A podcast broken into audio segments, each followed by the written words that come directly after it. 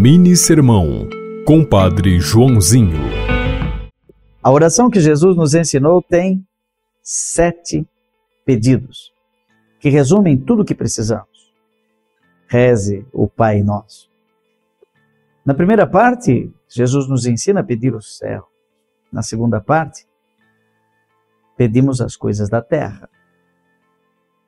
E quando rezamos, Pai Nosso que estás no céu, pedimos que o nome de Deus seja santificado, que nós sejamos santos como Ele é santo e que venha a nós o vosso reino de justiça, paz, fraternidade, assim na terra como no céu. Três pedidos. Depois, pedimos o pão de cada dia. Primeiro pedido.